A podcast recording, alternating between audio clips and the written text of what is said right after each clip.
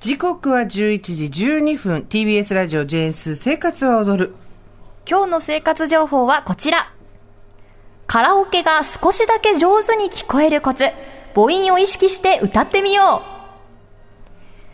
カラオケ行かれますか？最近行ってないかも。なんかコロナ禍でぐっと行かれる方減ったと思うんですけれども、まあ徐々に人前で歌うこともまあない中でもカラオケ行く人ちょっと増えてきたかなと思います。はい、まあ、カラオケってやっぱり得意っていう人はいると思うんですが、もう苦手意識がある方ってもう少なくないと思うんですね。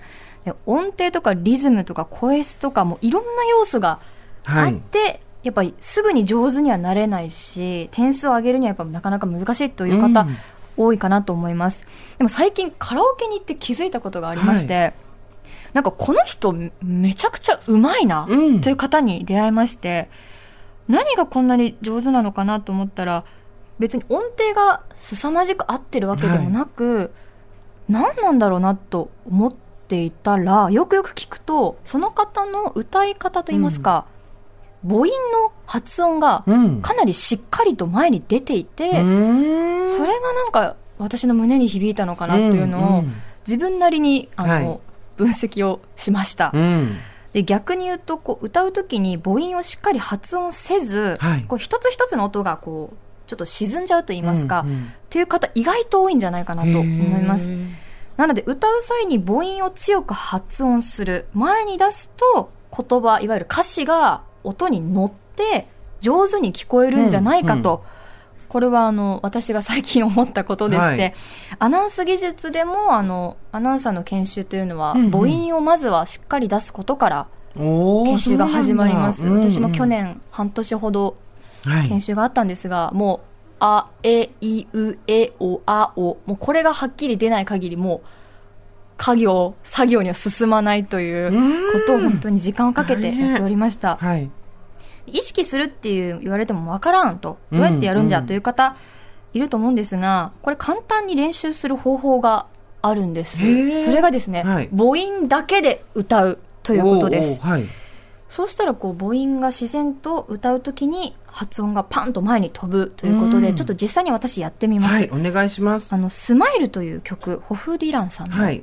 こういう感じになるんですね。はいはい、これをやると、前に飛ぶと、私は思ってます。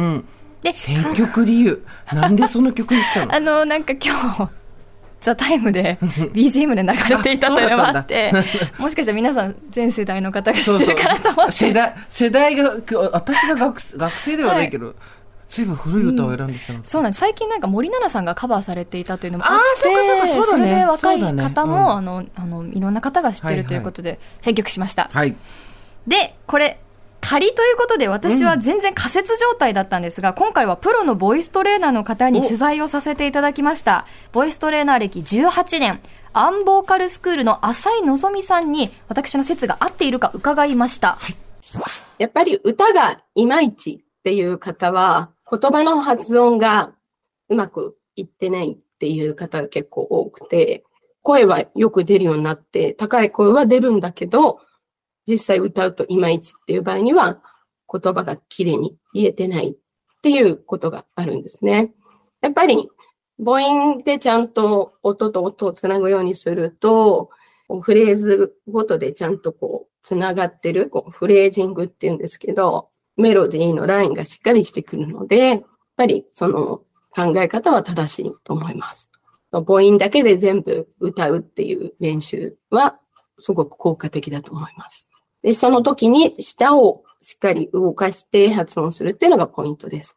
あの、劇団四季なんかでもそういう練習してるようですし、言葉がしっかり伝わるということの他に、母音をしっかり出すことで、音と音がこうつながってメロディーのラインができる。だそうです。でこの母音のみで歌う練習法は、浅井さんによりますと、劇団四季でも取り入れられているそうで、うんうんまあ、劇団四季がやってるから間違いないだろうと思って。そうだね。あ、ちょっと私の説合ってたなと。証明されました。はい。さらに、浅井さんによりますと、この母音練習法の際にすると良いことがあるそうです。はい、母音だけで歌う練習するときに、例えばこう、こう箸を噛んで、顎を動かさないように、あいうえを、唇はわずかに動かすのと、下で発音をするっていうのを気をつけてやると、さらに効果的かなと思いますね。どうしてもあの、顎の筋肉っていうか、こう、口をパクパクする筋肉って、グーって噛んじゃうじゃないですか。で、そうすると、この、咀嚼の方の筋肉がどんどん硬くなってきてしまって、で、その筋肉と喉って繋がってるんで、ここの筋肉が硬くなると、声も出しにくくなるっていうことが起きてきます。できるだけ、こう、顎を緩める感覚を覚えるっていうのは、歌をうまくなるためにはすごく大事なことなんですね。この母音練習法にプラスして浅井さんのおすすめなのが、はい、割り箸を。どっから出してきた？びっくりした。今聞いてたり知らないし、手品。特技手品。どっから割り箸出してきたの？怖い。これを使うんですよ、はい、スーさん。どうやって？割り箸をですね、どうやってって聞いたけど。前歯で。軽く噛んで歌う練習法。うん、これ、こうじゃなくて。え、横じゃないの、はい、これ縦です。え？ー、なので意外すぎる。前に人がいないのを確認して、ちょっと安全な場所でなんですけれども。はい、横に加えるんじゃなくて縦なんだ、はい、縦なんです。前にこう、お箸を突き出す形で噛みます。はい、これで、そういうことじゃん。口が開くよ、ね。かかるでかかる。まあ、説明してから加えろ。こうすることで、1、2センチほど口が開く。はい。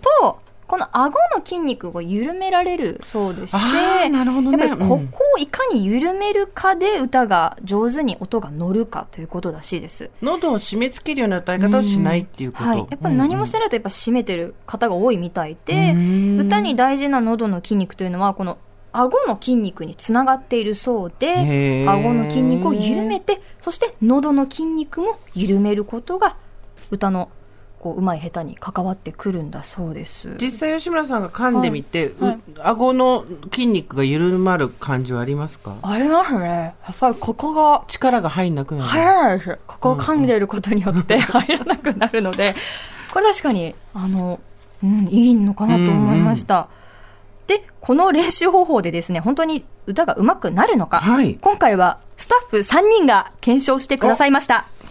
手順としてはまずはカラオケでよく歌う曲のワンフレーズをそのまま歌ってもらいます。さらに割り箸、さっきやったやつですね。割り箸の母音練習法を2から3度ほど行います。うんうん、最後にもう一度同じフレーズを歌って上手になっているかという検証です。じゃあ、ただ母音で歌うだけじゃなくて割り箸を咥えた上で、はい、それ結構難しいね。そうですよね。はい。まずはディレクターの八島さん。カラオケは4年から5年に1回。オリンピックか。酔っ払った流れでしか行かないとのこと。はい、曲は尾崎紀世彦のまた会う日まで。ではそのビフォー、練習、アフターまで一気にお聞きください。おー、はい、うまくなってる気がする。はい、あの、音符にアタックを当てていくのが、すごいタイミングが合ってるよね。うん。あとは歌詞も結構聞こえてきませんでしたか、より前に。一度目のよりも、確かに。なんか伝わる。いや、ええっていうのをちょっと、あ、ええ、おいや、ええっていうのあ、そこ、時までなんだと思って、解釈として、時までじゃなくて、でなんだと思って、母音の取り方でどういう歌詞を把握してるかが分かって面白かったです。さあ、続いて、月曜サブ作家の新見さん。はい20代後半、カラオケではブルーハーツとハイローズを歌うことが多いそうです。曲はブルーハーツの青空。ビフォーアフターどうぞ。うん。新見さんに関しては割と最初から最初からそう、はい、確かに歌、うん、前に出てったかなっていう感じですかね。でも確かに歌詞はより聞きやすくなった気がします。さあ最後はプロデューサーの刈谷さん。歌が苦手で、はいカラオケも人生で2度ほどしか行ったことがないそうです。うんうんはい、そんな刈谷さんですが、今回の企画、快く受けてくださいました。